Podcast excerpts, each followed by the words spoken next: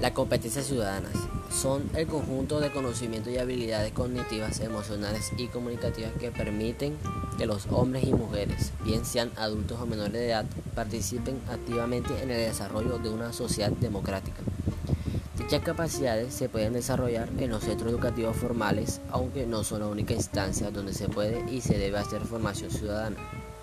Para la adquisición de tales habilidades se es importante el papel que juegan, por ejemplo, la familia u otros sectores de la sociedad, como son las asociaciones de residentes, agrupaciones deportivas y culturales, cooperativas y medios de comunicación, entre otros.